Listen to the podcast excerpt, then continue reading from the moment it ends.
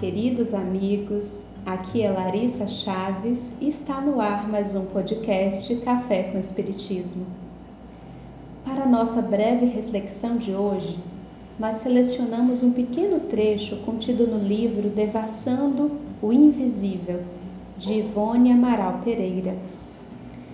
No capítulo em que ela aborda a sua relação com o amigo beletrista, há um trecho em que Ivone compartilha um pouco da sua própria experiência, dos seus testemunhos terrenos conosco.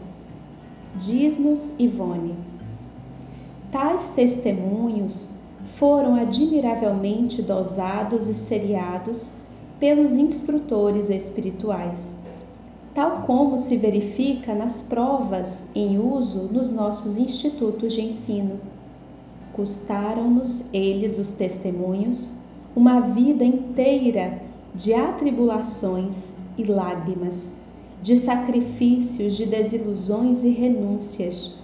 E devemos confessar aos que nos lerem que de todas as provas que tivemos de oferecer à doutrina do Mestre, para podermos ser admitidos como cooperadores no corpo de servidores investidos de tarefas também no invisível, a mais difícil, a mais penosa para o nosso caráter, ainda inferior, foi a do perdão.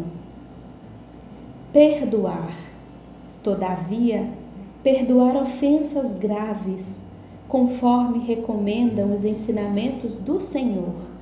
Como é difícil!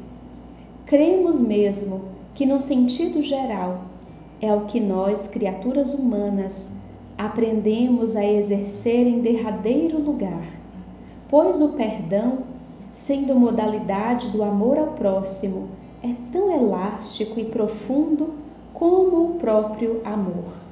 Somente Deus saberá qual grau por nosso espírito conquistado ao sair desse pesado acervo de testemunhos.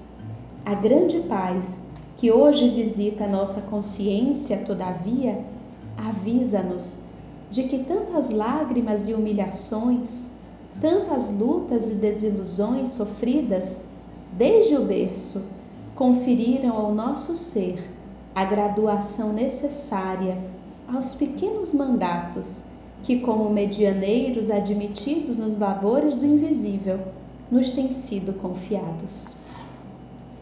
Queridos amigos, a leitura desse testemunho dessa heroína silenciosa, como dizia Chico Xavier ao referir-se a Dona Ivone Amaral Pereira, traz-nos emoções profundas qual de nós, peregrinos aqui da terra, já não experimentamos esse desafio, qual seja o de perdoar?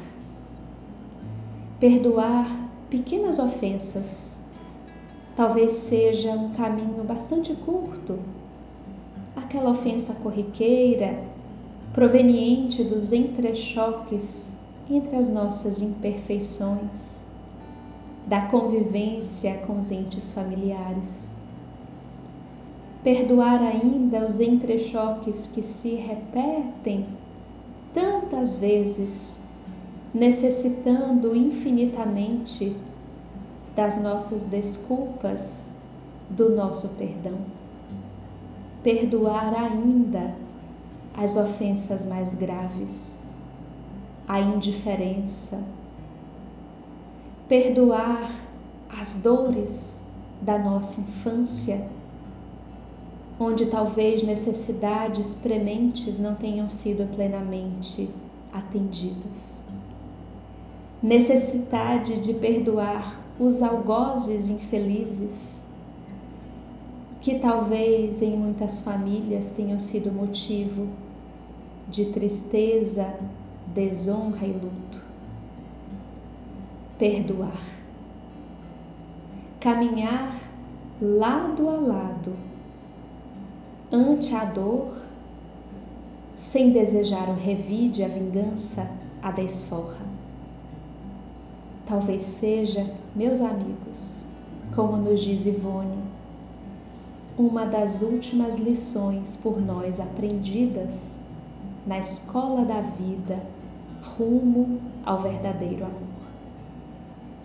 Enquanto não chegamos nesse ápice de nem nos ofender, de compreender o tamanho e as possibilidades do outro, comecemos, ao menos, a não desejar o mal,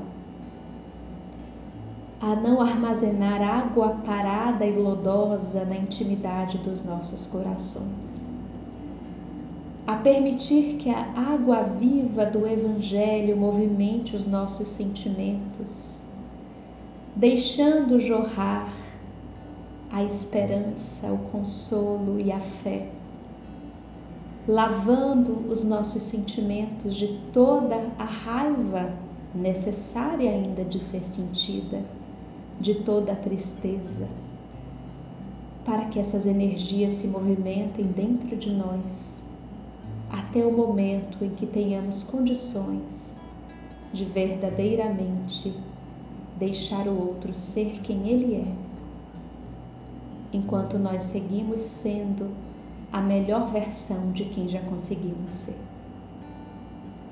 Sozinhos é mais difícil. Junto ao Mestre Jesus, teremos as condições necessárias a esse intento perdoar.